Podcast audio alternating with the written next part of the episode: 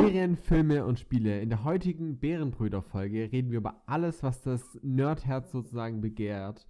Und wir heißen euch damit ganz, ganz herzlich willkommen. Bei mir ist mein guter Kollege Benjamin. Hi. und ich bin Aaron. Und wir haben eine tolle Folge mit tollen Sachen. Äh, es geht um zum anderen, zum einen um ein sehr tolles Spiel, das released ist und was, glaube ich, die Gamerwelt mal wieder auf den Kopf gestellt hat. Aber es geht auch um ein paar Klassiker, die man, glaube ich, kennen sollte, weil sie zumindest sehr, sehr erfolgreiche Serien sind. Und ja, ich wollte einfach fragen, wie, wie geht's dir, Benjamin? Bist du bereit für diese Folge? Ja, es ist sehr ungewohnt, nicht, also nicht 100% abzucringen am Anfang, sondern nur so 50%, aber hast ganz gut gemacht. Ja, danke schön. Wir, wir haben uns nämlich entschieden, ab sofort nicht mehr mit den sehr, sehr weirden Info-Beschreibungen anzufangen, einfach weil es immer schwieriger geworden ist, sehr, sehr gute zu finden und es auch schon echt unangenehm war, die immer zu finden. Aber stattdessen fangen wir direkt mit Serien an, mit Ja. vor allem einer Serie, von der ich schon einige Male erzählt habe und, und von der ich sehr, sehr gerne rede und erzähle. Und zwar Mr. Robot. Mr. Robot. She-Hulk, actually. Nee, ich wollte über Ted Lasso reden. Denn Ted Lasso ist mit seiner dritten Staffel äh, endlich oder leider vorbei und ist eine abgeschlossene Serie und ich bin sehr, sehr froh. Ich bin, also, ich liebe die Serie und ich bin sehr, sehr froh, dass sie nur drei Staffeln hat, die je zwölf Folgen haben und die erste hat sogar nur zehn Folgen. Und das Ganze einfach sehr, sehr schön abgeschlossen ist, weil ich finde nichts schlimmer als Serien, die unendlich lange gehen. Dementsprechend bin ich froh darüber und gleichzeitig trotzdem traurig, weil ich jede Folge genossen habe und jede Folge mir dachte, oh, ich, ich will mehr sehen. Und ja, okay.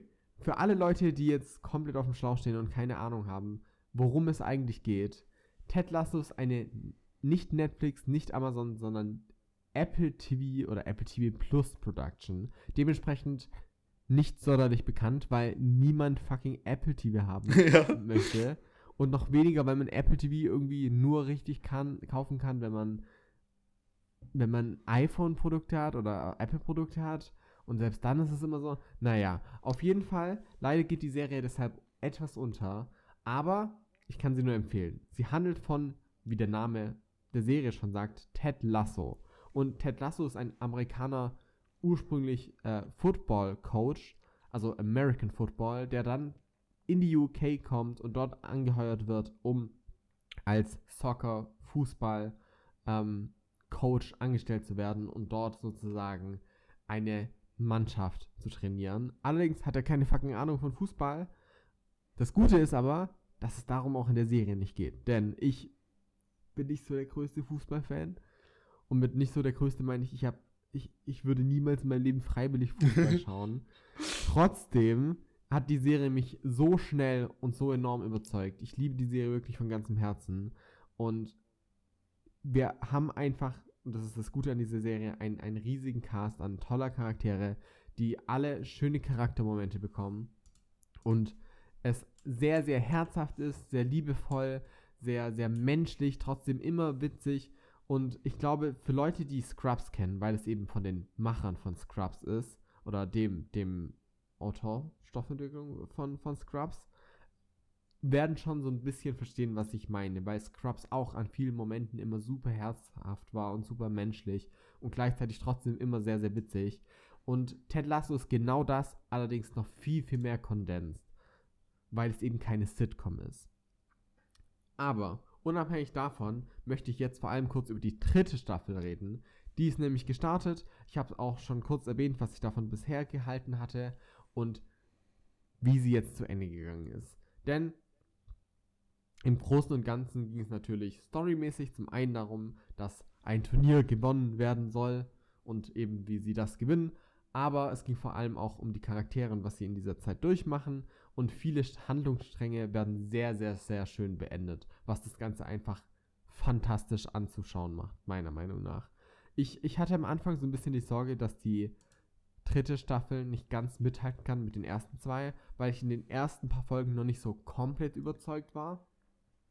Aber bei Folge 4 oder so fängt es dann schon an, dass ich wirklich die Folgen sehr, sehr genossen habe, dass ich sehr emotional berührt war und es auf jeden Fall dieselbe Stärke hat, die die erste Staffel hat. Und ich kann es nur noch mal wiederholen. Viele Punkte werden einfach so schön behandelt. Es geht um Sexualität, es geht um Rassismus, um Herkunft, um Liebe, um Panikattacken, Anxiety, um alles Mögliche. Und es wird unfassbar schön und menschlich verpackt, obwohl man es gar nicht erwarten würde. Ich, ich bin sehr froh. Viele Serien versuchen oftmals meiner Meinung nach einfach diese Themen so grob anzuschneiden oder schneiden diese Themen nur an, weil sie das Gefühl haben, sie müssen es anschneiden. Und Fußball ist eigentlich wo man, ein Thema, wo man denken würde, hey, da fühlt es sich vielleicht mehr gezwängt an, dass solche Themen angesprochen werden. Aber es ist in keinem Fall so, denn Fußball ist eigentlich unfassbar divers. Fußball wird auf der ganzen Welt gespielt, warum auch immer. und auch angeschaut, warum auch immer auf der ganzen Welt. Und dementsprechend macht es auch so viel Sinn, dass wir einen Cast haben, der unfassbar divers ist. Und auch Sexualität ist im Fußball ein großes Thema, weil eben bis heute Phobie oder Homophobie einfach einfach Schwulenfeindlichkeit ein ganz krasses, krasses Ding in den Fußballräumen, Fußballmannschaften ist, dass viele Fußballspieler auch heute noch keine Outcomings haben und immer noch im Schrank sind sozusagen und nicht darüber reden, was ihre eigene Sexualität ist. Und ich finde gerade, dass das Ted Lasso auch unfassbar schön in der dritten Staffel nochmal umsetzt. Und ich bin, ich bin sehr, sehr überzeugt von dieser dritten Staffel. Ich hatte sehr viel Spaß. Ich fand auch das Finale toll. Ich fand, wirklich von vorne bis hinten hat es gut umgesetzt. Das Einzige, was ich sehr, sehr ungewollt witzig fand, was aber irgendwie sich deshalb noch mehr und mehr einprägt, ist, in der letzten Folge, und das ist kein krassen, krasser Spoiler, weil man keinen Kontext dazu hat, gibt es eine Hochzeit, die stattfindet. Ich weiß nicht mal mehr wer, muss ich ehrlich sagen. Aber diese Hochzeit ist in der UK und soll bei so Stonehenge, also diesen Steinringen, stattfinden. Du weißt, was ich meine, die bekannten. Ja. Genau. Und die benutzen Greenscreen dafür und es sieht so schlimm aus und ich finde es so witzig, weil alles andere an der Serie sieht wirklich toll aus. So, die Serie hat jetzt nicht Bilder, die ein sprachlos lassen. Das macht bei dem Thema jetzt auch nicht so viel Sinn, aber sie sieht stets super gut aus und auch die Fußballmatches, wo man denken könnte, dass das schlimm aussieht, weil dann irgendwie Massen an Fans gefotoshoppt werden oder so, äh, mit After Effects, Visual Effects, whatever gemacht werden. Ähm, das wird alles, sieht alles super gut aus. Aber diese eine Szene, ich weiß nicht, die, die, vor dem Greenscreen oder Bluescreen, es sieht so unfassbar schlimm aus. Ich möchte dir unbedingt nachher zeigen. Die, ja, schick mal bitte. Die, die sieht wirklich wild aus. Aber ja, davon abgesehen, finde ich die Serie einfach nur fantastisch. Ist eine Serie, die man wirklich schnell schauen kann, meiner Meinung nach. Mit gerade mal 34 Folgen insgesamt. Und dementsprechend wollte ich noch ein letztes Mal, weil ich jetzt wahrscheinlich nicht mehr über eine Serie reden werde, außer ich rewatche sie plötzlich, aber ich denke, das wird jetzt zumindest nicht innerhalb der nächsten Zeit passieren, einfach ein letztes Mal sie empfehlen und sagen, bitte, wenn ihr irgendwie die Möglichkeit habt und aus irgendeinem unverständlichen Grund Apple TV Plus habt, bitte, bitte schaut sie euch an. Ja, das, das ist mein mein Ted Lasso Talk, den ich noch mal noch ein letztes Mal anführen wollte. Du hast aber auch etwas, was du schon einmal angesprochen hast und über das wir schon mal geredet haben. Ja, ich wollte gerade noch sagen, ich musste ein bisschen kichern, als du gerade von der Serie erzählt hast, weil ähm, du hast irgendwie so gesagt, dass da Leute wegen Homophobie noch im Schrank sitzen, was ich ganz nein, nein. komisch formuliert fand, aber ich verstehe, das kommt von der von der englischen Formulierung, du, dass sie noch im Closet. Ja. Das habe ich dann auch connected, aber ich, ich, wusste nicht, warum du plötzlich erzählst, dass da Leute im Schrank sitzen. Ich fand das ziemlich lustig. Kennst du das nicht? Ähm, ja, ja, wegen ja. Homophobie mussten die im Schrank sitzen bleiben. Und ich so, was? was erzählt er mir gerade? Aber äh, ja, ich, ich würde da auch gerne mal irgendwann reingucken. Ähm, auch allein schon, weil du die immer so gut redest, aber ich höre auch allgemein nur Gutes von der Show eigentlich. Mhm. Also ähm, die paar Leute, die sie gesehen haben, mögen die, glaube ich. Und ja. äh, alle beiden. Die zwei Leute, ja. Ähm, ja, aber ich, ich weiß nicht. Ja, Apple hat mittlerweile, glaube ich, ja, Apple hat, glaube ich, mittlerweile auch echt ein paar gute Serien. Ja, ich kriege öfters auch von, sehr gute äh, Filme. Also Apple TV Plus hat sehr viel gutes Material. Das meiste davon bekommst du nur nichts mit, weil es halt Also, weil es halt hinter Apple TV einfach versteckt Also ist. dich mal da hinhocken Also musst und Wolf dir da irgendwie einen Account machen oder sowas. Wolfwalkers ist ein fantastischer Film, der, ein Animationsfilm, der auch auf, nur auf Apple TV Plus läuft. Und lauter wirklich Gems sind, sind versteckt hinter diesem Streaming-Anbieter leider. Aber ja. Ja, vielleicht schaue ich da irgendwann mal rein. Aber ja, be- bevor ich da reinschaue, dachte ich, schaue ich mal erstmal woanders rein. Und zwar wollte ich eigentlich endlich mal eine Show schauen namens äh, Mrs. Davis. Die ist äh, jetzt vor einigen Wochen zu Ende gelaufen, mit ihren acht Folgen, im amerikanischen Bereich zumindest, denn die kommt einfach nicht zu uns nach Deutschland. Mhm. Und äh, ich, ich weiß gar nicht, ich glaube, es ist eine HBO. Nee, es ist keine HBO. Peacock ist eine Peacock-Serie. Ich weiß nicht, wo die dann bei uns überhaupt laufen würde. Vielleicht auch bei Sky, weiß ich nicht. Ähm, und ich würde die sehr gerne schauen, denn die ist von Damon Lindelof und ich bin großer Fan von dessen Serien. Ich glaube, Hm. der ist am bekanntesten für Lost, weil das so jahrelang die, die erfolgreichste Serie überhaupt war. Manche mögen die Sachen von dem auch nicht so gerne, weil da manchmal auch schon ziemlich viel Bullshit passiert. Ich mag das, wenn ziemlich viel Bullshit passiert, muss ich sagen. Und die neue Serie, wo es irgendwie um äh, eine Nonne oder sowas geht, die sich mit einer KI anlegt oder so. Ich weiß, ich habe noch gar nichts von gesehen. Ich wollte mich da gar nicht spoilern lassen. Ich warte einfach nur darauf, dass es irgendwann dann halt auch mal zu uns kommt. Äh, klang sehr interessant, vor allem weil KI ja auch voll eh übel das große Thema ist gerade. Aber ich konnte es nicht gucken, wie gesagt, läuft nirgendwo, keine Ahnung, jetzt mir einen, einen äh, VPN zu suchen, um dann äh, einen Peacock-Account oder sowas zu machen, alles viel zu umständlich. Deswegen habe ich gedacht, ich schaue in eine ältere Serie von dem rein, die ich schon kannte, weil ich habe die, die drei Serien äh, Lost, Leftovers und Watchmen alle drei schon gesehen, kann ich auch alle drei schon empfehlen. Über Lost Mhm. haben wir auch schon öfter geredet im Podcast. Und äh, ich habe in Leftovers reingeschaut, weil die jetzt seit kurzem auf, äh, ich glaube, mehreren Streaming-Diensten läuft. Das war eine HBO-Produktion, lief deswegen nur bei Sky und ich glaube, die läuft jetzt auf Amazon und auf Disney Plus, glaube ich, auch oder so. Vielleicht war es auch nur Amazon oder vielleicht kam sie auch kurz auf Disney Plus, keine Ahnung. Auf jeden Fall ähm, ist die plötzlich gut zu gucken, gut erreichbar und deswegen wollte ich da nochmal reingucken. Und die hat ein sehr interessantes Thema. Bei Leftovers geht es nämlich darum, dass eines Tages plötzlich so random, ohne Vorwarnung, 2% aller Menschen einfach weg sind. Bisschen so wie bei, ähm, bei Avengers, bei äh. Infinity War kann man sich das vorstellen. Genau. Äh, nur sind es nicht 50%, sondern halt nur 2%. Ähm, kam auch vor Avengers noch aus, ne? bevor jetzt irgendjemand denkt, äh, es ist äh, eine Serie, die davor rauskam. Okay, möchte ich hiermit anmerken. Die ist nämlich 2014 gestartet. Und äh, ja, das klingt vielleicht jetzt nicht super spannend, weil 2% nach so super wenig klingt, aber wenn man das halt realistisch runterbricht, sind das trotzdem halt noch echt viele Leute, die plötzlich einfach weg sind. Und ähm, die Serie macht dann auch wirklich sehr, sehr viele coole Sachen damit und arbeitet das halt auch so viel besser aus, als es bei, als es bei Marvel jemals passieren würde. Es gibt dann ganz viele Sachen, ein ganz großes Thema ist zum Beispiel äh, so Versicherungen, weil die Leute plötzlich äh, Lebensversicherungen quasi die geltend machen wollen, weil ihrer Partner oder so verschwunden ist. Und dann sind die Versicherungen so, nee, nee, der ist ja nicht tot, der ist nur nicht mehr da. Also das Lebensversicherung zählt ja auf jeden Fall nicht. Deswegen kommt dann so ein neuer Aspekt rein mit, dass es halt so Verschwinden gibt als Versicherung und die Leute das als vielleicht als Krankheit ansehen, dass das, wie man herausfindet, wen das jetzt getroffen hat, warum ausgerechnet die verschwunden sind, die verschwunden sind.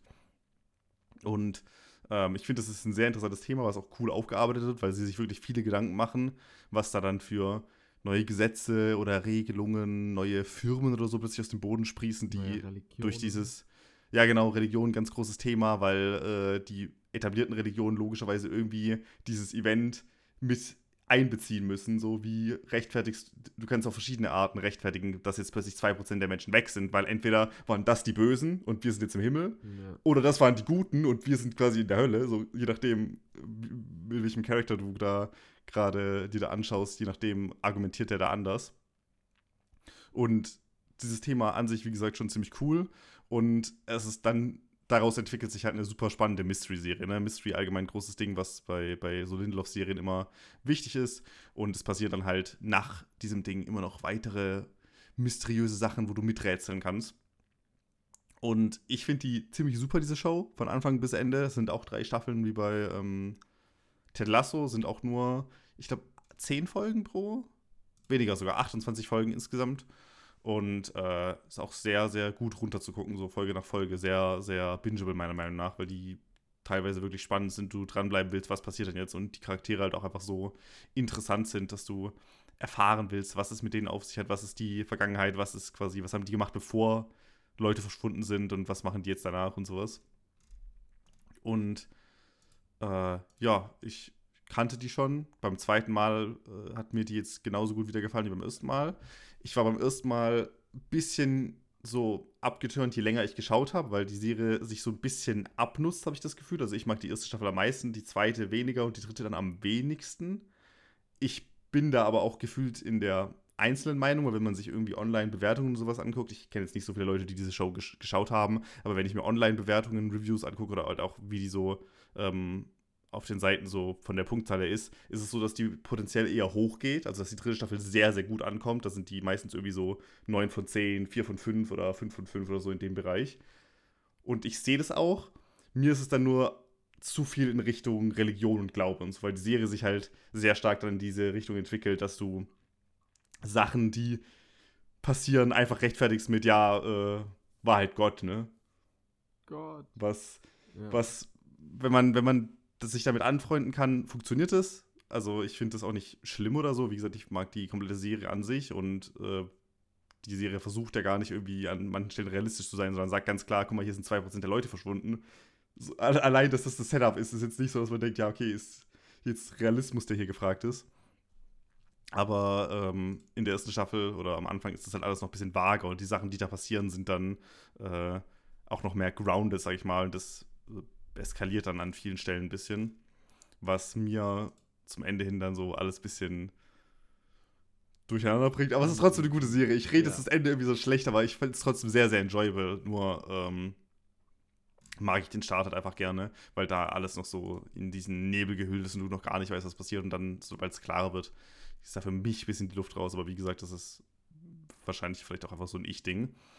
Und ähm, was mir jetzt beim zweiten Mal gucken besonders äh, gut gefallen hat, ist die, also besser gefallen hat, als ich ursprünglich gedacht ist die zweite Staffel, weil da ein ganz großes Thema aufgemacht wird, was ich gar nicht mehr so in Erinnerung hatte, dass es vor allem in der zweiten Staffel wichtig ist, aber es ist tatsächlich die zweite Staffel, die ähm, sich auf eine Stadt beschränkt. Also in der zweiten Staffel, die spielt in, in einer kleinen Stadt, die ähm, abseits von der, von der eigentlichen, ich weiß gar nicht mehr, wo die erste und dritte Staffel spielt, teilweise reisen die ja auch in verschiedene Städte, irgendwie New York oder sowas, keine Ahnung.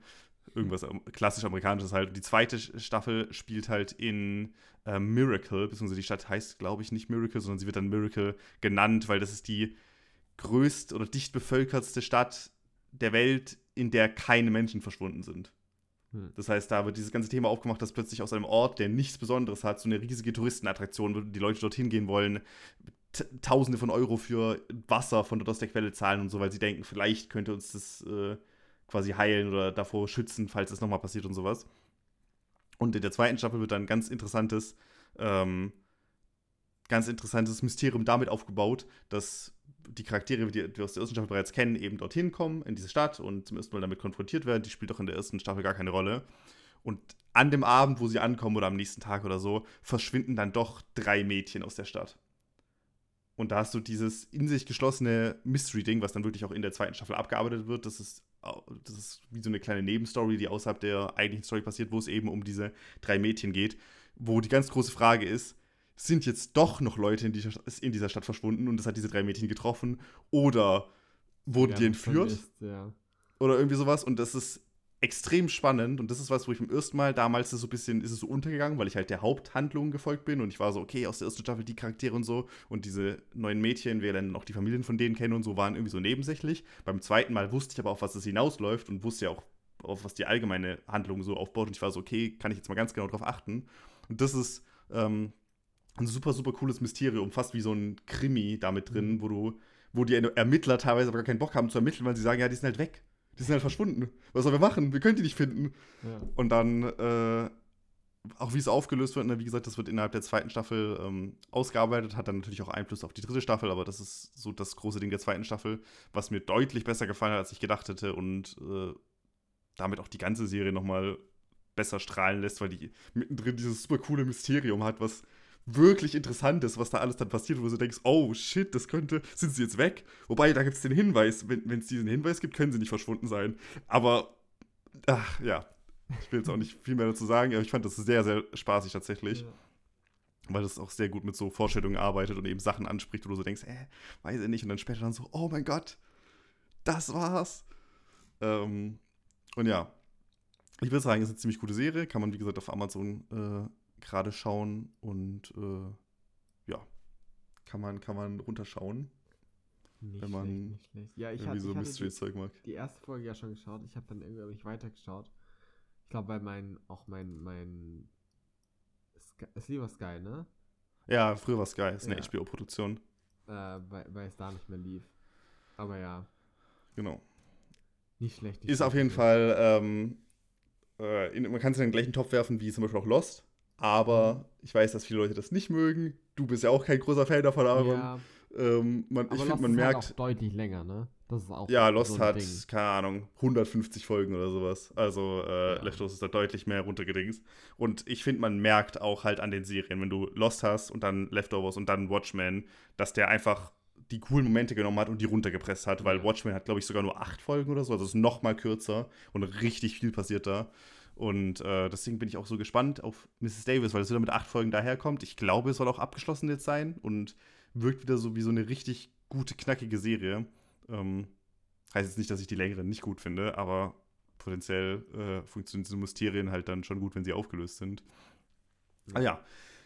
Kann ich auf jeden Fall empfehlen. Ähm, man sollte aber viel mit, äh, also man sollte nicht viel mit Religion zu tun haben, aber Religion ist ein sehr, sehr großes Thema und ich glaube, wenn man deutlich mehr into Religion ist und irgendwelche Bibelsachen auch wiedererkennt, die da anspielungsmäßig und so unterwegs sind, dann könnte sie sogar noch besser funktionieren.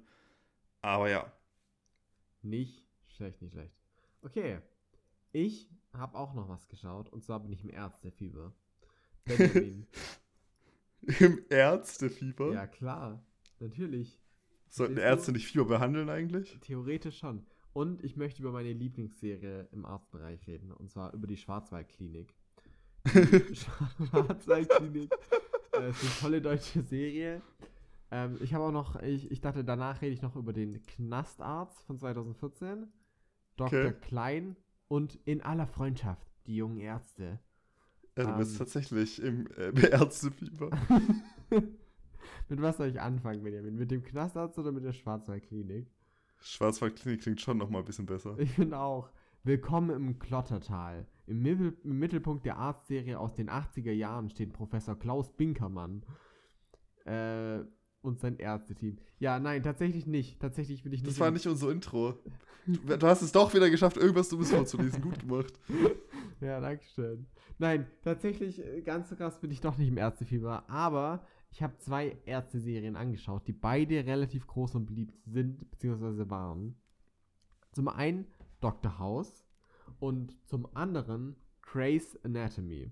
Ich habe beide Serien nicht komplett angeschaut, weil, Ja, Grace Anatomy hat auch eine Million Folgen. ja, die hat fucking 19 Staffeln und die 20. wurde angekündigt. What the f Okay, aber ich dachte, ich rede da mal drüber und ich würde gern mit Dr. House beginnen. Denn ich weiß nicht warum, aus irgendeinem Grund hatte ich randomly richtig Bock, Dr. House zu schauen und dachte mir, okay, ich, ich muss es jetzt anschauen. Und glücklicherweise läuft Dr. House nirgendwo. Wirklich nice. nirgendwo. Das ist schon direkt so ein Ding, wo man sich denkt, ja, nice, freut man sich.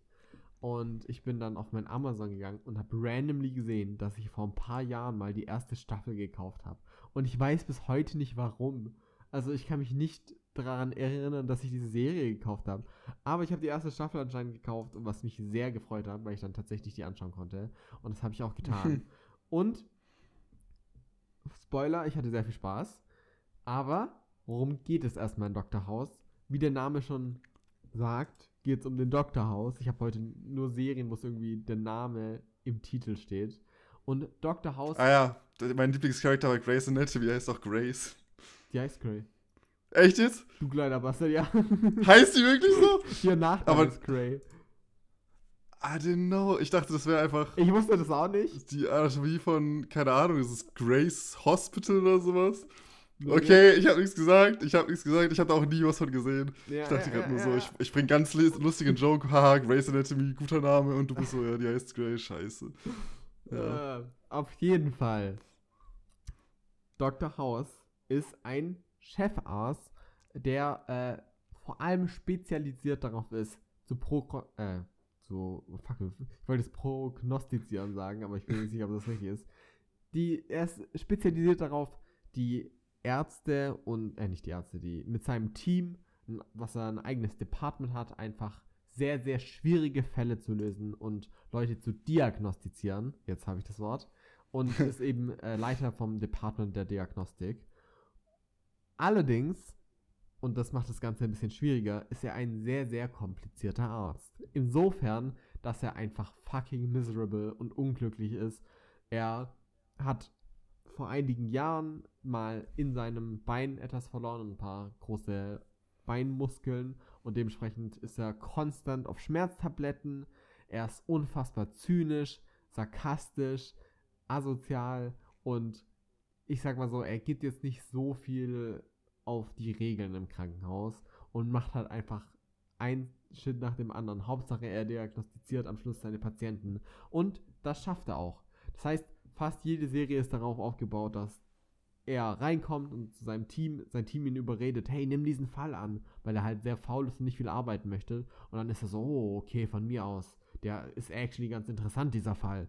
Und dann macht er so 20, 30 Minuten lang irgendwelchen Stuff, bricht Regeln und äh, bringt so seine Patienten fast um. Und dann innerhalb der letzten 10 Minuten ist er so, es könnte auch das sein. Lupus oder, oh, was, es gab nur einen Fall innerhalb Amerika, ich glaube, das ist es. Und dann ist es das. Und basically läuft jede Folge so ab.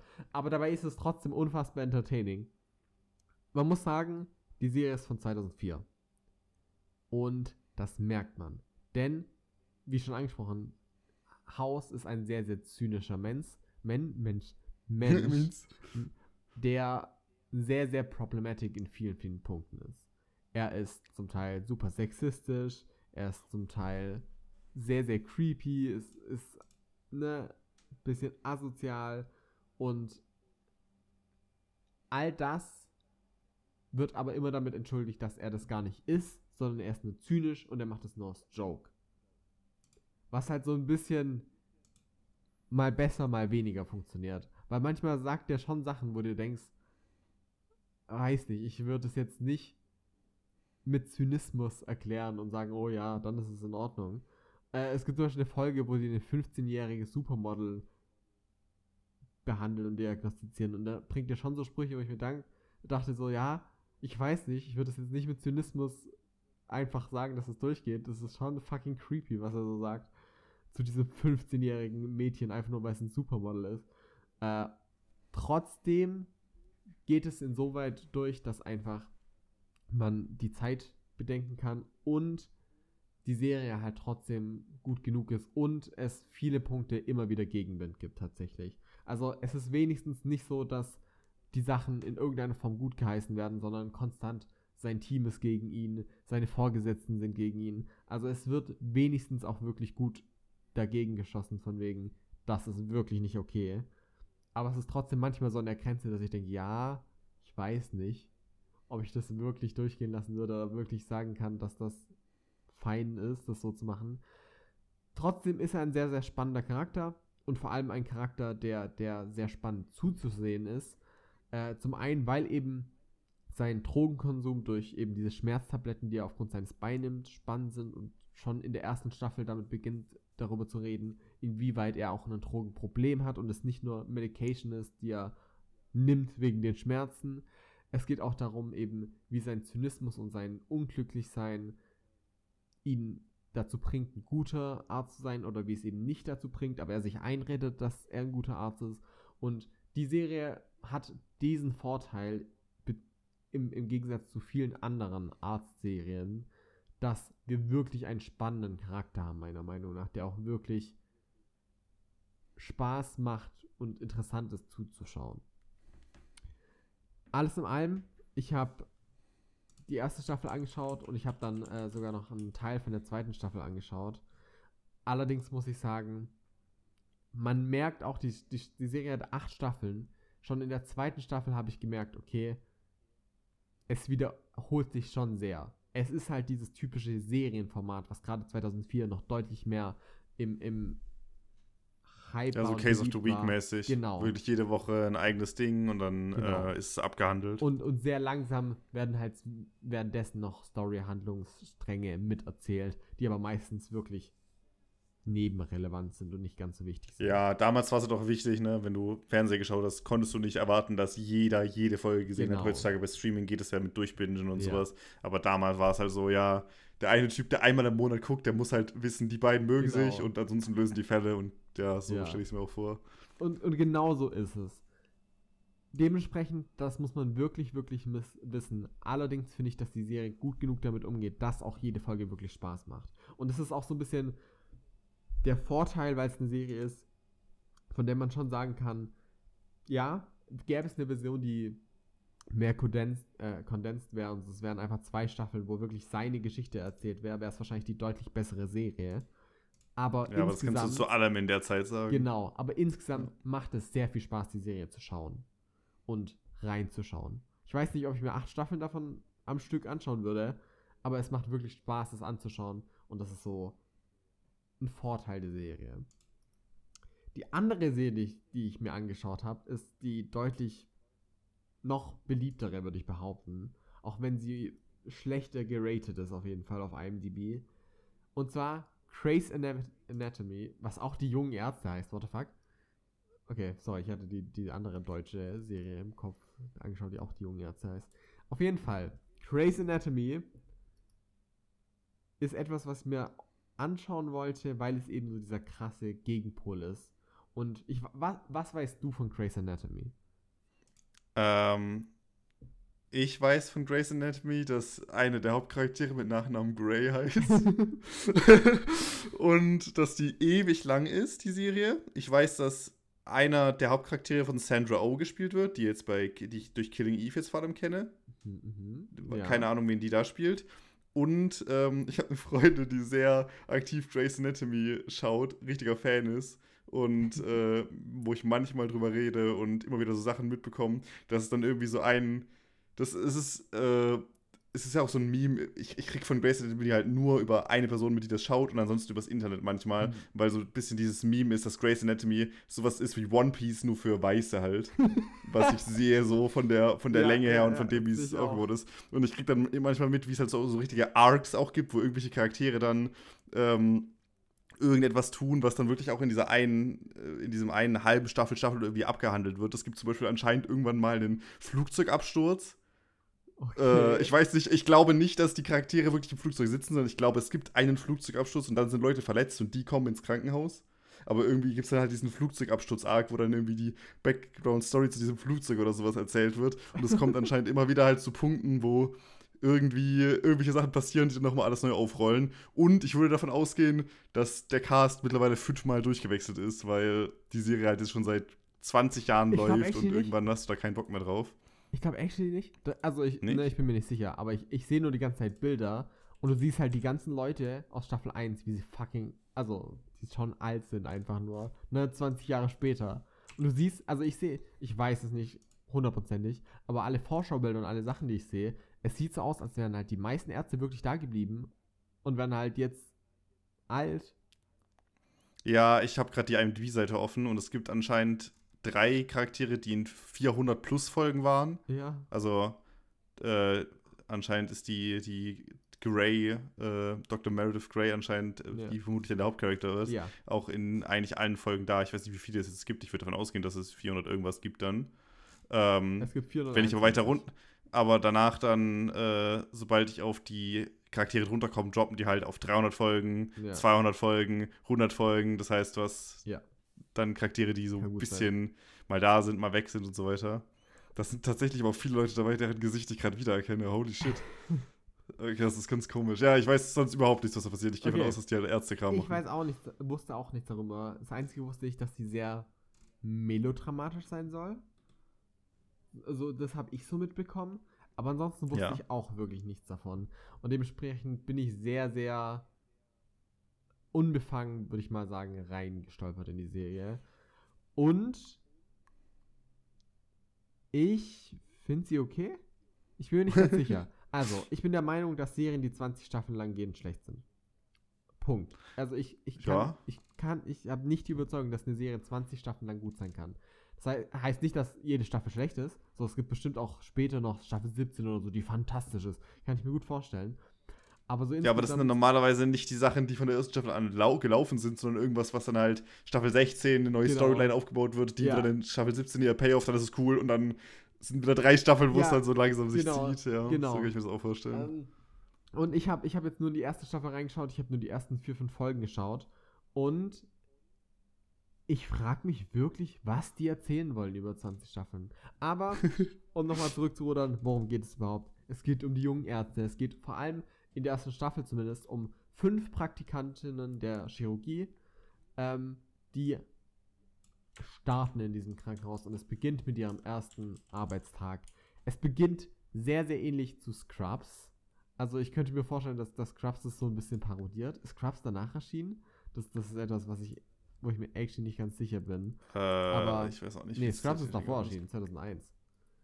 Okay, aber es, es beginnt actually sehr, sehr ähnlich. Bei Scrubs die Anfänger geht es ja auch darum, dass, dass JD einfach damit beginnt, mit, seinen, mit seiner Narration und wie er einfach die Geschichte erzählt und eben frisch in dieses Krankenhaus kommt. Und sie macht das sehr ähnlich. Sie redet auch mit sich selbst, sie macht das aber nicht, also sie, sie spürt auch einen Monolog, den, der, den richtet sie aber nicht ganz an sich selbst, sondern an ihre Mom, die an Alzheimer leidet, die aber eine der besten Chirurgen war in diesem Krankenhaus oder allgemein und sehr, sehr bekannt ist.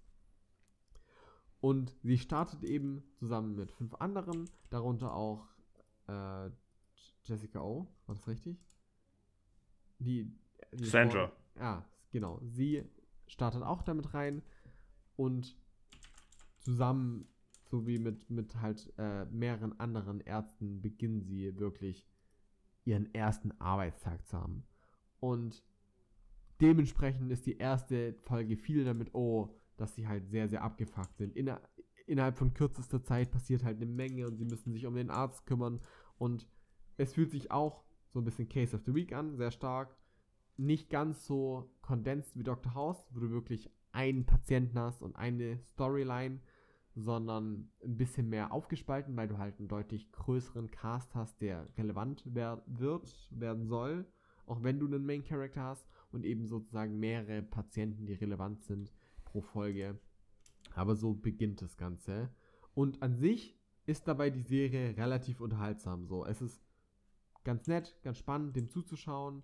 Es ist in keiner Form irgendwas, wo du instant einfach vor dem Bildschirm hängst und wissen willst, oh, was passiert jetzt?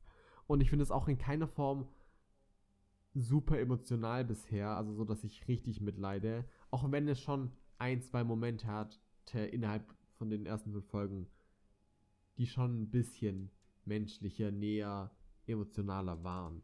Aber für mich hat es trotzdem jetzt nicht so ganz gehittet. Aber es war trotzdem entertaining, es hat mir trotzdem grundsätzlich Spaß gemacht. Ich fand nur in meinem Kopf einige Sachen so ein bisschen weird. Weil die erste Staffel, äh, die, die erste Folge der ersten Staffel beginnt damit, dass sie die ersten 48 Stunden dort sind. Das heißt, die ganzen Ärzte kennen sich nicht, diese neuen Praktikanten oder Interns, ich weiß nicht, was genau ist, die werden ja schon bezahlt. Aber innerhalb dieser 48 Stunden sind die instant beste Freunde miteinander. So. Innerhalb von den ersten 12 Stunden sind die plötzlich so super close und ich fand das so super weird, wie, wie innerhalb von wirklich zwei Folgen die richtig close miteinander sind. Und dann, aber auch innerhalb von den ersten zwei Folgen beginnen, ich glaube sogar in der ersten Folge, haben die dann schon ihren ersten Streit. Wo ich so dachte, wie? Was? Wie kann das passieren? Ja, du musst auch irgendwie die Zuschauer ein bisschen am Ball halten. Aaron, und, und beim, ich frage mich bei so vielen Sachen, weil ich einfach keine Ahnung von Ärzten habe, wie real das ist und wie das in Deutschland ist. Zum Beispiel 48-Stunden-Schichten. Ist das ein Ding in Deutschland? Ich kann mir nicht vorstellen, dass das legal ist in Deutschland. Dass du 48 Stunden am Stück durcharbeitest. Ich, ich habe keine Ahnung. Ich, ich kenne da. Ja, ich auch. Also, nicht. weiß ich nicht. Aber ich denke mir so, gerade bei Ärzten würde ich mir nicht wünschen, dass ich jetzt operiert werde von jemand, der. ja, also dass da die Schichten schon länger sind, ist schon ja, was, was ich mitbekommen also habe. Die schlafen ich, auch zwischendurch, aber es ist schon so, dass die halt ja. nicht super krass schlafen und so. Ich denke mir schon so, what the. Äh, ich weiß nicht, ob es halt so Sonderausnahmen gibt, von wegen, ja, du musst halt diese eine OP haben und dafür brauchen wir diesen einen Arzt, der halt dann zwei Tage mal dort verbringen muss oder so. Ah, ich meine, schwierig. so OPen gehen halt auch mal 10 Stunden anscheinend. Oder, Ja, meine ich ja. Ne? Aber trotzdem finde ich das so, ja. Es ist schon, schon wild. Und ja soll sich ja beeilen. es, gab, es gab auch so ein paar Sachen, die ich wild finde. Ja, ja, soll sich beeilen. Apropos beeilen, das ist eine andere Sache, die ich wild fand, die auch so casually angesprochen wird. Und warst du schon mal im Krankenhaus? Nee, noch nie. Fuck. Ja, doch, Leute, wer war noch nicht im Krankenhaus, ja? Äh, aber hast du schon mal Ärzte richtig krass rennen sehen? Rennen. Ja. Also nicht so aktiv, glaube ich. auch nicht. Warum? Aber die rennen in dieser Weil die in jeder. Show rennen. Die rennen wirklich, in jedem zweiten Shot rennen die. Ja, das das war- passiert auch irgendwas Schlimmes immer. Ja, unabhängig davon, das war auch so in der ersten, in den ersten 10 Minuten wird gesagt, sagt so die Betreuerin, hey, und Regel Nummer 5, ihr müsst mir immer folgen. Regel Nummer 4, rennt. Und dann rennt sie los. Und alle Ärzte rennen hinterher. Und wirklich in jedem dritten Shot rennen die von A nach B. Und ich denke so, what the? Ja. Alles in allem ganz witzig, ganz nett, nicht gut, meiner Meinung nach. Wo läuft das? Das läuft auf Disney Plus, weil es auf Hulu in, in Amerika ähm, läuft. Das heißt, Kann man sich mal reinziehen. ja. ja, da, das war meine Experience mit, mit Grey's Anatomy. Ich fand es ganz interessant und ganz funny. Ich schaue da vielleicht mal ab und zu weiter rein, aber ich weiß nicht, ob ich da jetzt Bock drauf habe, 20 Staffeln zu schauen. Ja. Ja, ich sag dir, wie es ist. Ab dem Zeitpunkt, wo Streamingdienste nicht mehr deine Anzahl von Staffeln anzeigen können, sondern so einen kleinen Pfeil einblenden müssen, dass du scrollen kannst, ab da bist du zu, also da, da musst du irgendwann noch einfach aufhören. Ja. Sehe ich auch so. Aber ja, nicht schlecht, nicht schlecht. Kommen wir, kommen wir von Serien zu Filmen. Du hast nämlich noch was, was sehr Fantastisches dabei, zumindest meiner Meinung nach. Okay, das ist ja interessant. Ähm, ich habe einen Film geschaut. Mhm, mhm. Äh, der ist auch gleich in Bezug noch zu äh, was, was, was ich danach noch drüber reden will. Aber ähm, ich muss dafür erst ein bisschen Kontext geben, warum ich den geguckt habe. Denn es geht um Prinzessin Mononoke, der 20 Jahre alt ist, 26, 26 Jahre alt, der ist aus 97. Ja. Und das ist ein äh, Film von Studio Ghibli, was man kennt, wenn man irgendwas Japanisches schon mal gesehen hat, weil das halt so das eine Studio ist, das man kennt, was Anime macht, würde ich sagen. Mhm. Selbst wenn man sich nicht mit Animes auseinandergesetzt hat. Ähm, und ich habe als Kind einige Filme davon gesehen, aber ähnlich wie äh, ich das auch bei, bei ähm, Indiana Jones hatte, wo ich äh, in der letzten Folge drüber geredet habe, dass, dass ich da Erinnerungen dran habe, aber die nicht wirklich zuordnen konnte, ist halt so, dass da ganz viel zusammengematscht wird. Das heißt, ich habe irgendwie Erinnerungen an bestimmt 5, 6, 7 äh, Filme von Studio Ghibli, die irgendwie alle so ein, so ein Haufen sind und teilweise connected sind, teilweise nicht. Aber die sind derzeit, keine Ahnung, letztem, vorletztem Jahr oder so, den Großteil von denen auf Netflix zu schauen. Haben die einfach die Rechte sich gegönnt und jetzt kann man da wirklich sehr viel davon gucken. Ich glaube nicht alle, ähm, aber die meisten müsste es da geben. Und seitdem mache ich es halt hin und wieder so, dass ich da einfach in einen reinschaue. Ich könnte mir gut vorstellen, ich weiß jetzt nicht, ich könnte, aber es wäre logisch, dass wir im Podcast irgendwann mal schon mal äh, welche davon behandelt haben, die ich Stimmt, geguckt stimmt. habe. Ähm, ich kann mich jetzt nicht mehr genau daran erinnern, aber wie gesagt, hin und wieder passiert das mal, dass ich da einen gucke. Und äh, dieses Mal ist meine Wahl halt auf Prinzessin Mononoke gefallen. Der, glaube ich, auch einer der beliebteren Mhm. oder bekannteren ist Ja. von, von Ghibli her. Und an den ich quasi keine Erinnerungen hatte. Bei ein paar Filmen ist es so, dass ich denke, ah, stimmt, den habe ich auf jeden Fall mal gesehen, da weiß ich noch ein bisschen was. Hier war es so, dass ich Bilder und sowas davon wiedererkannt habe und Charakterdesigns, aber das kann auch einfach daran liegen, dass dieses ähm, dass dieser Film so bekannt ist und dass Ja. ich den irgendwo schon mal aufgeschnappt habe. Deswegen bin ich da ohne irgendwie Vorkenntnisse rein. Und ähm, war erstmal überrascht, wie lang der geht, weil der geht 2 Stunden 20 oder so. Das ist Mhm. voll viel für so einen Ghibli-Film. Und der erzählt in diesen über zwei Stunden halt die Geschichte von einem jungen Mann, ähm, der, ich weiß gar nicht mehr, wie er heißt, aber ist auch nicht so wichtig, der in einem, einem kleinen Dorf äh, ch- chillt und dort eigentlich seinen, seinen normalen Pflichten nachgeht. Äh, irgendwie so ein, so ein Bauerndorf oder sowas ist es.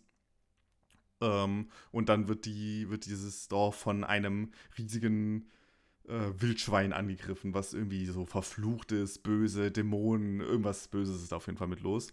Und er schafft es gerade so abzuwehren und wird dabei aber verletzt und dieser Fluch oder dieses Unheil geht auf ihn über und sein Arm geht so äh, kaputt und wird so zerstört und aufgefressen und dann sagt ihm, sagen ihm die Älteren, die Weisen aus dem Dorf, dass, dass dieser Fluch, dass er den irgendwie bannen kann und er muss irgendwo hin und vielleicht findet er Leute, die ihm helfen können, wenn er quasi ergründen kann, was es mit diesem Wildschwein auf sich hat.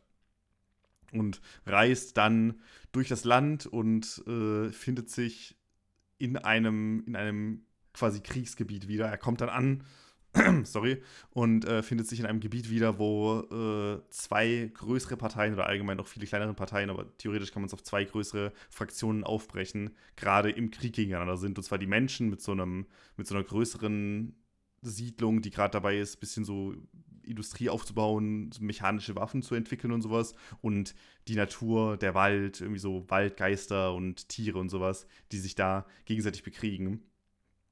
Und er stolpert da irgendwie rein und ist so zwischen den Fronten und weiß gar nicht genau, was er tun soll, aber ist schon hier am richtigen Ort, weil auf der Seite der Tiere unter anderem halt auch äh, die Wildschweine zu finden sind und da dieses Flugzeug vielleicht auch irgendwie damit zu tun hat und so. Und äh, versucht dann irgendwie das zu schlichten und will sich nicht wirklich auf der Seite stellen, hat dann aber auf beiden Seiten eben Leute, die, mit denen er irgendwie sympathisiert, in der Stadt, Le Leute, mit denen er sich versteht und theoretisch ist er auch ein Mensch, deswegen connectet er mit denen natürlich einfacher, aber auch auf der Seite von den Tieren und von den Göttern trifft er dann unter anderem die äh, Prinzessin Mononoke, nachdem halt auch der ganze Film betitelt ist, die ein, ein Mensch ist, die eben bei den in der Natur aufwächst und da von denen aufgezogen wurde und so.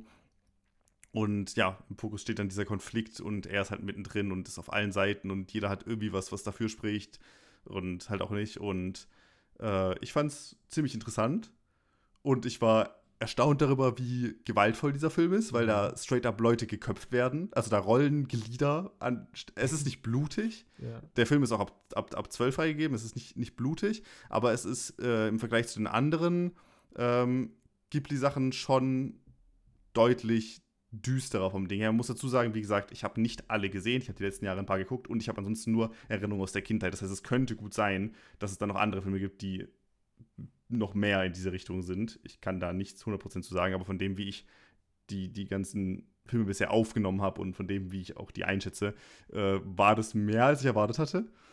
Ähm, und ansonsten fand ich den im Großen und Ganzen, also das hat mich ein bisschen nicht abgeschreckt, aber das hat mich überrascht, sage ich mal. Und ansonsten im Großen und Ganzen hat er das geboten, was ich eigentlich erwartet hatte. Ne? Der sah super schön aus an vielen Stellen. Musik war richtig toll, also die mhm. Musik hat mich äh, sehr, sehr überzeugt.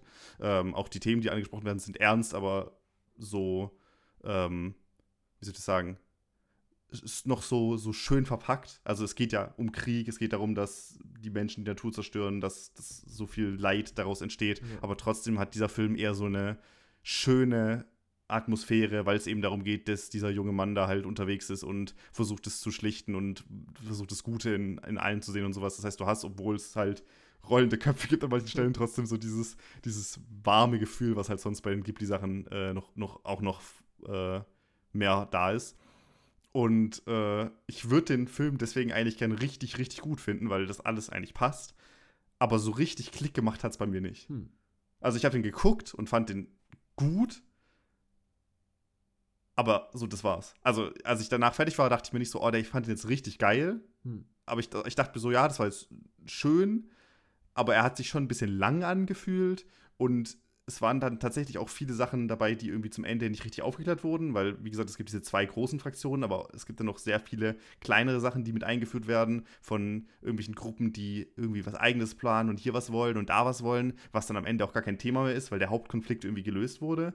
Und manche Sachen verlaufen sich dann so ein bisschen. Ich habe das Gefühl, dass sich so kleinere Sachen, die mich irgendwie genervt haben, dann so aufgestapelt haben, wo ich dann am Ende so dachte, so ja, das war jetzt auch gut und immer noch obwohl ich hohe Erwartungen hatte, fand ich ihn nicht schlecht, sondern fand ihn immer noch toll. Aber ich glaube, er war nicht so gut, wie, wie ähm, er hätte sein können, wie, wie andere den finden zum Beispiel. Weiß nicht, wie du dazu stehst. Du hast ja vorhin gemeint, dass du den. Ich finde ihn toll. Also ich, ich finde ja. äh, viele der Charaktere super. Also ich finde, es gibt auch sehr, sehr starke Frauenfiguren und auch Prinzessin Mononoke finde ich super. Aber auch die, ja. die Antagonistin zu einem gewissen Grad. Ähm, optisch und musikalisch ist er halt unendlich gut so. Und vor allem die Atmosphäre ist halt etwas, was äh, den Film sehr, sehr trägt, meiner Meinung nach. Also klar, die Story ist auch super, finde ich, aber die, die Atmosphäre ist das, was halt mich am meisten gecatcht hat, wo ich das Gefühl habe, der hat auch sehr viele Dinge damit geprägt und für mich spielt auch so ein bisschen der Kontext eine Rolle von wegen, wie Animationsfilme heutzutage sind. Und ich finde halt, so etwas siehst du nicht mehr. Straight up. Also, gerade diese Ernsthaftigkeit, die trotzdem verpackt ist auf so eine fantastische Art und Weise, ist halt wirklich was, was fast schon Studio Ghibli gehört, weil kein anderes Studio sich wirklich, wirklich traut, sowas umzusetzen. So, es muss heutzutage immer nur süß sein, bunt sein, weiß ich mein, und das ist nicht immer schlecht so. Spider-Man, Spider-Verse ist auch unfassbar bunt einfach nur und ich, ich liebe den Film trotzdem. Aber, Reden wir nächste Woche über den neuen Teil übrigens. Ja. Möchte ich das anmerken? Ja. Ja. Aber die Atmosphäre, wie sie hier geboten wird und die Ernsthaftigkeit und so, finde ich trotzdem so, so eigen und toll. Es ist für mich nicht auf dem Level wie Akira, den ich unfassbar fantastisch finde, aber ich mag den Film sehr, sehr gerne. Ja. Ja, also äh, trotzdem Empfehlung. Ne? Netflix kann man sich mal reinziehen. Ähm, und ich fand halt, äh, was habe ich zum Beispiel, mh, ich habe Porco Rosso geschaut vor einiger Zeit. Mhm. Ich kann mich nicht daran erinnern, dass wir den im Podcast behandelt haben, wo es um dieses fliegende Schweinchen Ja. geht, der halt viel, viel lockerer ist von der ganzen Thematik her. Ähm, weil es halt um ein Schwein geht, was ein Pilot ist, der aber trotzdem auch die ernsteren Momente hat. Und ich sehe, dass Porco Rosso eigentlich der, ich sag mal in Anführungszeichen, schlechtere Film ist, weil der deutlich weniger ernste Momente hat und auch insgesamt ähm, von der Musik und von vielen Sachen nicht diese Höhen erreicht. Aber ich fand den trotzdem unterhaltsamer insgesamt. Das lag das heißt jetzt nicht, dass es der bessere Film ist. Es ist nur so, um das in den Kontext zu setzen, Ja. äh, inwiefern hier Prinzessin Mononoke bei mir irgendwie so ein bisschen abgeflacht ist. Ähm, äh, Porco Rosso übrigens äh, sehr gut. Fliegendes Schwein allgemein tolles Thema für einen Film. Ähm, aber ja, ich, ich wollte das einfach ansprechen, vor allem, weil es, wie gesagt, zu unserem letzten Thema gleich auch noch passt und weil der halt einfach auch so ein Klassikerfilm ist, den ich jetzt auch endlich mal dann abgearbeitet hatte. Ich glaube auch, ich habe den nicht gesehen. Ich habe auch im Film, wie gesagt, manche Momente gehabt, wo ich dachte, ah, äh, kenne ich doch, hm, aber nichts so Spezifisches, ähm, als ich äh, Chiros Reise zum Beispiel, Chiros Reise ins Zauberland ähm, Mhm. geschaut habe, äh, den ich auch erst irgendwie letztes Jahr oder so nachgeholt hatte nochmal. Den habe ich ganz viele Sachen plötzlich, haben halt so. Klick gemacht in meinem Kopf, wo ich sagte, okay, den habe ich auf jeden Fall mindestens einmal gesehen, wenn nicht sogar mehrmals. Äh, und ja. Ich, ich melde mich wieder, wenn ich äh, diese Liste von Ghibli-Sachen Ja, weiter das abgearbeitet habe, weil die eigentlich super. immer. Und das Schloss im Ja. Himmel ist auch super. Yes, yes. Ähm, ja, die sind eigentlich, wie gesagt, ich habe bei allen, wenn ich da an irgendeinen Ja. rangehe, eigentlich immer eine hohe Erwartung. Und äh, die sind mindestens immer so gut, wie ich es erwarten würde. Es gibt dann halt ein paar, die noch ein bisschen weiter nach oben gehen, aber ähm, sind eigentlich auch immer ein Gesprächsding wert, weil die halt auch von jedem enjoyed werden können. Also jeder, der den Podcast hier gerade hört, kann mit diesem Film Spaß haben, eigentlich, sage ich mal so. Und ähm, ja, sind auch alle gut verfügbar. Wie gesagt, ich glaube, es gibt ein paar Sachen, ein paar Ausnahmen, die nicht auf, ähm, auf Netflix laufen, aber die meisten die Sachen sollte man da äh, einfach easy gucken können. Die eine Sache, die ich noch anmerken wollte, das, das hätte ich jetzt fast vergessen, das ist extrem wichtig. Und zwar, ich habe den Film in deutscher Synchro geguckt. Mhm. Äh, gibt die Dinger normalerweise synchrotechnisch auch super gut. Also äh, hab da, ich bin allgemein Fan von, von Synchros im Normalfall und hier habe ich auch nie was zu beanstanden gehabt bisher bei den, bei den Ghibli-Sachen. Ähm, was ich nur übel lustig fand, ist, dass das, das Tier, also ähm, der Hauptcharakter hat so ein, ähm, es ist kein Pferd. Äh, ich meine, ich rede nicht, red nicht von Prinzessin Mononoke, sondern Ah. von, dem, von dem Herrn, der hat so ein, so ein ähm, Hirsch oder sowas. Also irgend so ein kinder Hirsch. Reh, irgendwas, aber halt so ein Fabel, Fabelwesen quasi, was die halt in ihrem Orf, Dorf haben, was außerhalb dann auch nicht verbreitet ist. Die reiten halt auf Pferden oder sowas. Und dieses Tier heißt Jakul. Mhm.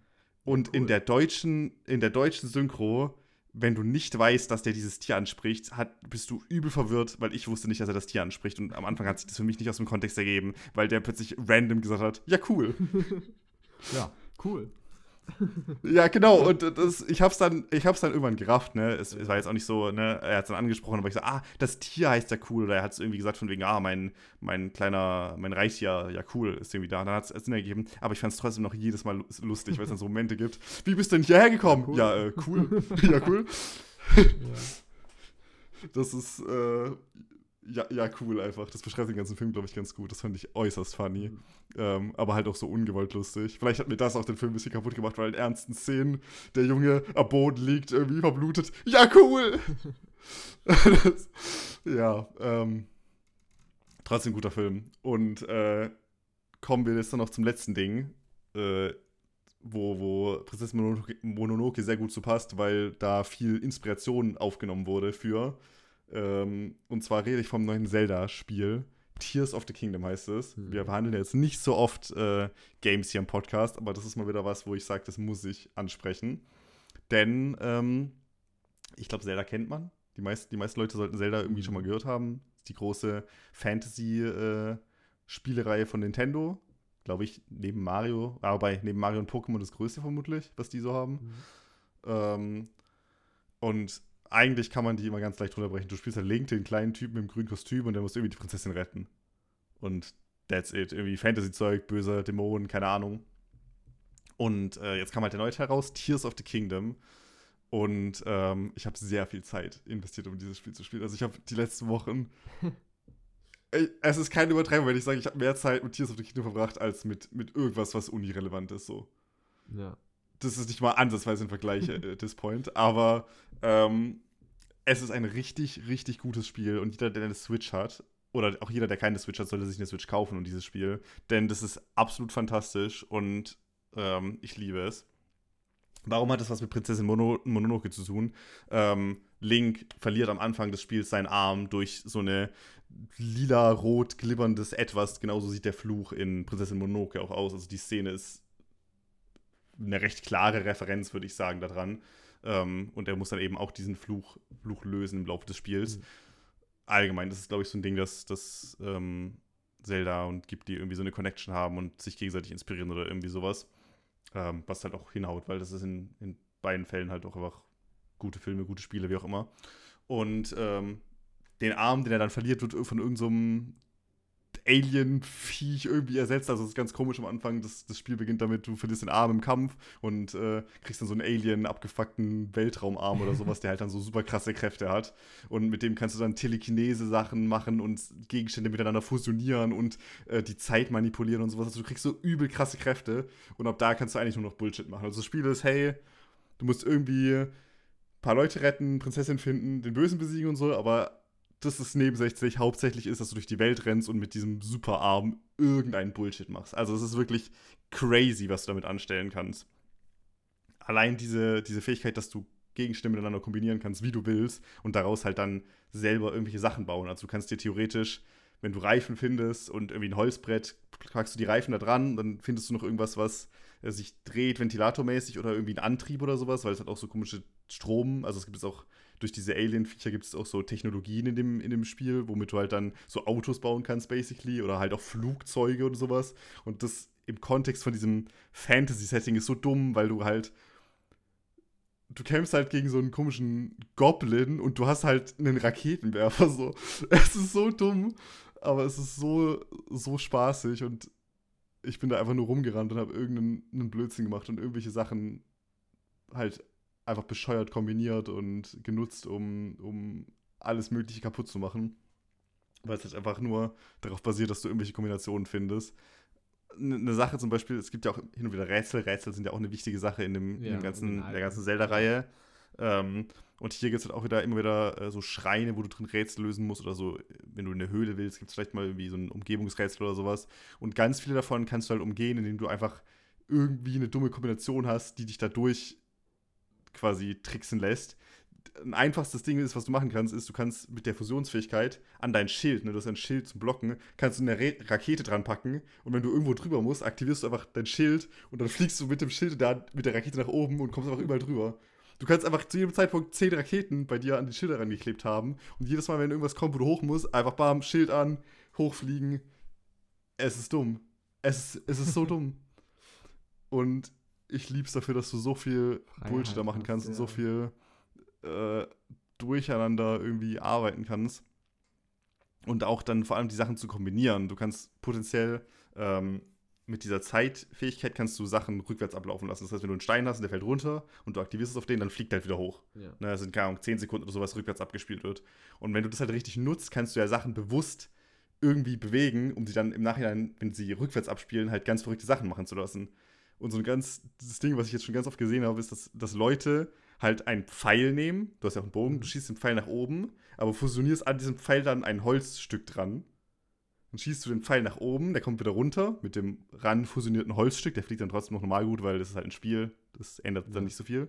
Und dann stellst du dich auf dieses Holzstück und rever- revertest die Zeit von diesem Pfeil und der Pfeil fliegt nach oben und reißt sich mit diesem Holzstück nach oben und du fliegst einfach in den Himmel und du hast dir quasi so ein Katapult gebaut und das nur mit einem Pfeil und einem Stück Holz. Es ist so dumm, dass du damit einfach über irgendwelche Mauern drüber fliegen kannst und sowas. Ja. Ah, ich liebe es. Also, ähm, ich bin wirklich nur rumgerannt und habe äh, Blödsinn gemacht und damit den Spaß, den Spaß meines Lebens gehabt, irgendwie Raketen an irgendwelchen Sachen zu befestigen und die wegschleudern zu lassen und sowas. Und äh, ja. Ich habe es mittlerweile auch zu Ende gespielt. Äh, Storytechnisch ist es auch ganz interessant und ein paar Charaktere sind auch ganz cool geschrieben und so. Also, das hat nicht nur Bullshit, das hat größtenteils ist es Bullshit, dieses Spiel. aber ähm, das hat dann immer noch diesen ernsteren Fantasy-Core, sag ich mal. Also der, der, Mittelpunkt ist ja eigentlich immer noch diese Geschichte um das Königreich und äh, du musst dann so, so Tränen finden, äh, Tears of the Kingdom, Oh. die dir dann so Erinnerungen zeigen und sowas und lernst dann nach und nach, was da passiert ist und was es mit dem und dem auf sich hat und der Dämonenkönig, der Böse und so. Und äh, das ist alles ziemlich cool. Aber zwischendrin zwischen diesen Cutscenes, du so richtig ernste Momente hast, Vergangenheit, irgendwie Krieg, sowas, hast du halt so ein richtig schrottiges Auto, wo du irgendwie so Raketen ranmachst, dann fliegst du damit auf den Berg und da steht ein Typ, der irgendwie mitgerissen wird und dann runterfällt und sowas. Es ist einfach nur dumm. Und äh, ja, ich kann es sehr, sehr krass empfehlen. Ich fand den Vorgänger ziemlich nervig an vielen Stellen, der auch so äh, sehr damit, Breath of the Wild hat auch schon damit geworben, dass es so super offen ist und das haben auch schon alle irgendwie geliebt und ich war so, ja, das ist okay, also es ist ganz cool, aber es ist auch nicht das Wahre jetzt. Und dann dieses Spiel macht einfach alles genau so, nur noch viel, viel besser und Witziger und absurder. es ist, Noch mehr es ist auch so riesig, also du kannst so viel Zeit da rein investieren, da auch Blödsinn zu machen. Und der Blödsinn ist halt auch einfach lustig. Und ähm, ja, ein, einer der äh, besten Momente zum Beispiel ist, dass, dass ähm, es im, in Breath of the Wild, also im, im Vorgänger, so ein äh, so einen Clan gibt, die Jäger heißen die, das sind so, so böse Assassinen quasi. Und die ganze Storyline mit denen basiert darauf, dass der Boss eigentlich voll der Trottel ist und sich einfach nur gut aufplustern kann vor denen und die deswegen auf ihn aufpassen und für ihn kämpfen und so. Und der Bosskampf im ersten Teil, was halt irgendwie jetzt schon sechs, sieben Jahre zurückliegt, ist halt, endet damit, dass du ihn in ein Loch schubst. Also er fällt einfach in ein Loch rein. Und was sie daraus in der Fortsetzung jetzt machen, ist, dass dieser Typ seit sechs Jahren in diesem Loch liegt und da unten sich so Basen aufgebaut hat und so einen Untergrund, äh, so Erze abgebaut hat und deswegen auch technologisch quasi seine eigene kleine Revolution da hatte. Und wenn du dann zum ersten Mal in diese Höhlen reingehst, findest du so riesige Basen, wo der aufgebaut hat, wo dann Leute mit so Flugzeugen rumfliegen, weil er seinen Clan quasi technologisch so einen Fortschritt gebracht hat. Und ähm, er ist immer noch voll der Trottel und im Kampf ziemlich schwach, aber er baut sich dann halt irgendwie so äh, Traktoren und sowas und versucht sich damit zu überfahren. Das ist allein die Idee dahinter, neben dieses epische Ding, hier, es geht um irgendwie den Drachen und da passiert was und sowas und dann springst du in das Loch ist so ein Typ, der da mit dem Traktor rumfährt und du musst ihn bekämpfen, weil er seit sechs Jahren auf dich wartet und angepisst ist, dass du ihn in das Loch geschubst hast. Ist so geil Ja. und es hat so viel Spaß gemacht, dann in diese Basen von denen reinzugehen und die irgendwie zu besiegen. Und ja, ich, ich liebe es einfach eigentlich alles, was sie daran gemacht haben und äh, wie gesagt, wirklich Empfehlung an jeden, der äh, eine Switch hat oder keine Switch hat, lohnt sich schon, die Switch nur dafür zu kaufen. Ich sag's ganz ehrlich. ähm, und ich glaube, man kann auch gut reinstarten ohne den Vorgänger. Also so ein paar Sachen ähm, sind logischerweise mit dem Vorgänger spaßiger, wie zum Beispiel der, dieser Jäger-Clan, weil man den halt schon kennt. Aber äh, du kannst in dem Spiel, denke ich, trotzdem äh, Spaß haben, auch wenn du den Vorgänger nicht kennst, einfach weil da so viel äh, eigenständig auch Kram passiert, den, wo du kein Vorwissen brauchst. Und äh, ja, das hat das meiste meiner Zeit gefressen und ich weiß nicht, wie die nächsten Wochen sein sollen, wenn ich jetzt nicht mehr so viel damit spiele. Plötzlich ist ja Lebenszeit wieder da, das wird ganz komisch. Ja, Ja, das muss ich mal loswerden. Das war mein äh, Zelda-Monolog, das hat die letzten Wochen bei mir gefressen. Leben dominiert einfach. Ja, absolut. Aber das ist nicht schlecht und vor allem ist es nice, wenn es Spaß macht und es kommt ja allgemein einfach nur super gut an. Das hat mal wieder die gaming Ja. in den Kopf gestellt. Ja. Deshalb, Alle lieben das, zu Recht. ja, deshalb macht es so Sinn, dass wir darüber reden. Ja. Ja, ich, ich weiß nicht, ob ich reinschauen werde, weil ich nicht so lange gegessen Du keine möchte, Spiele ja. spielst? Vor allem nicht so lange, Ja. ja. Aber an sich, ganz, ganz Du könntest cool. einen Speedrun machen. Ich habe gesehen, die, die schnellsten Speedruns sind schon bei unter einer Stunde Ach so. angekommen. Die haben sich wahrscheinlich, suchen sich irgendwie so eine Rakete ganz early und fliegen dann halt ins Schloss vom Bösen oder so. Also ich kann mir schon vorstellen, dass es äh, Ja. äußerst schnell funktioniert, ja. Das ist schon funny. Nicht schlecht, nicht schlecht. Dann schauen wir mal, worüber wir die nächsten Wochen reden. Auf jeden Fall über Spider-Verse, den, den zweiten Spider-Verse, ja. Teil. Je nachdem, was wir noch so anschauen werden, gerade jetzt, wenn du mehr Zeit hast und nicht mehr auf den Kindern spielen musst. Und äh, maybe werde ich nur Grey's Anatomy, schauen. Ja. Nichts anderes. Das ist ein sofort Grey's Anatomy Podcast. Aber ich würde mich auf jeden Fall dafür bedanken, dass ihr zugehört habt. Und ich hoffe, ihr schaltet auch nächste Woche wieder ein. Und Übernächste Woche. übernächste Woche. Stimmt. Und Ja. von dort an würden wir uns verabschieden. Macht's gut und habt viel Spaß beim Serien, Filme und Spiele konsumieren. Schaut euch die Empfehlungen an von uns und bis dann. Bye bye. Ciao, ciao.